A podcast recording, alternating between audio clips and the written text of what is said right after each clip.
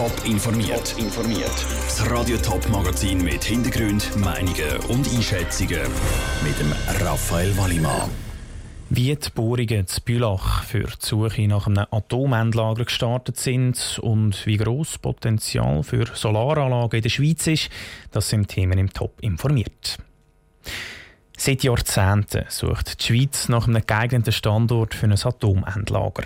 Drei Standorte stehen jetzt zur Auswahl, wo die Nationale Genossenschaft für Lagerung von radioaktiven Abfällen, kurz NAGRA, Bohrungen macht, um herauszufinden, welcher Standort am sichersten ist.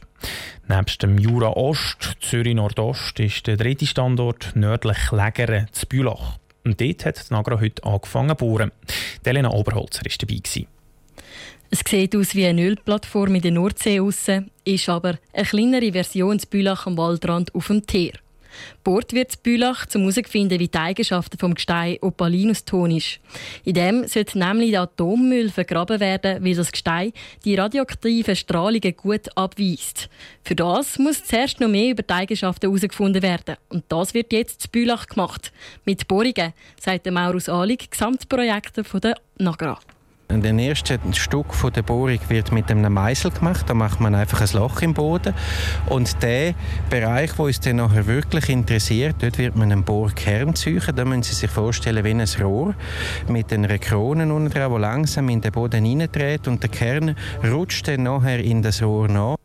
Und dann werden die Gesteinstücke vom Opalinuston herausgeholt, dass die können untersucht werden Und um den Boden genau zu untersuchen, wird fast eineinhalb Kilometer in die Tiefe gebohrt.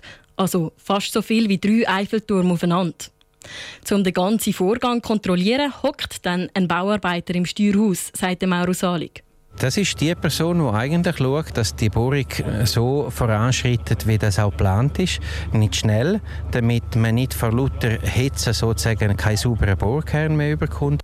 Und so wird ganz säuferlich vorgegangen, dass das Bohrmaterial nicht verbricht, wo schlussendlich die Geologen dann weiterbringen. So wird jetzt 24 Stunden an sieben Tagen zu Bülach gebohrt. Dass die Bevölkerung vom Lernen nicht viel mitbekommt, hat sie eine Lärmschutzwand aufgestellt. Zudem gibt es eine Hotline, die angerufen werden kann und ein Besucherpavillon, um das Ganze mitzuverfolgen. Der Beitrag von Elena Oberholzer. Die Bohrungen zu Bülach sollten jetzt bis zu neun Monaten dauern. Nachher gibt es weitere Bohrungen. Nagra wird in drei Jahren wissen, welcher Standort am sichersten ist. Bis aber so ein Lager effektiv gebaut werden kann, dauert es noch mindestens 30 Jahre. Es wird einen riesigen politischen Prozess geben, weil in der Bevölkerung auch viel Ängste vor der radioaktiven Strahlungen vorhanden sind. Machen wir mal schnell ein kleines Gedankenspiel. Wir haben ein Dorf mit 40 Häusern. Alle werden, äh, wären eigentlich gut geeignet für Solarstrom zu produzieren. Aber nur gerade auf einem einzigen Haus hat es auch tatsächlich eine Solaranlage. Viel Potenzial wird hier also nicht genützt. Und genau das ist die Situation in der Schweiz. Was Hausbesitzer und Mieter können machen können, um das zu ändern, im Beitrag von Sandro Peter.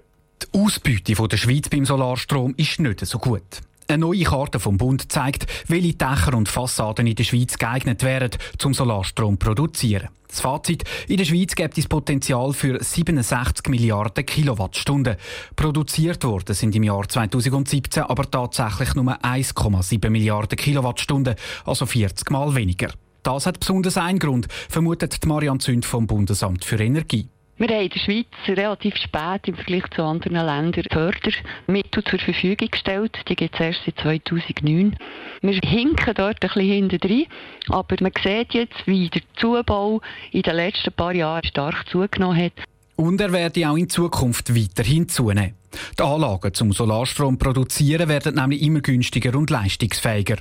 Und für einen Hausbesitzer sei es keine grosse Sache, um so eine Anlage auf dem eigenen Dach installieren, betont Marianne Zünd. Am Anfang sollen Offerten eingeholt werden. Aufgrund von dem könnt ihr dann ausrechnen, lohnt sich das für mich? Kann ich noch Fördergelder bekommen? Kann ich möglichst viel Strom selber brauchen? Soll ich noch eine Batterie dazu kaufen? Und so bekommt ihr dann das Gesamtpäckchen in Offerte und könnt aufgrund von dem entscheiden. Der Bund zahlt nämlich bis zu 30 Prozent der Installationskosten. Für die Installation braucht es aber eine Baubewilligung. Darum ist die Situation für Mieter nicht ganz so einfach. Aber auch die Mieter haben mehrere Möglichkeiten, zum Solarenergie fördern.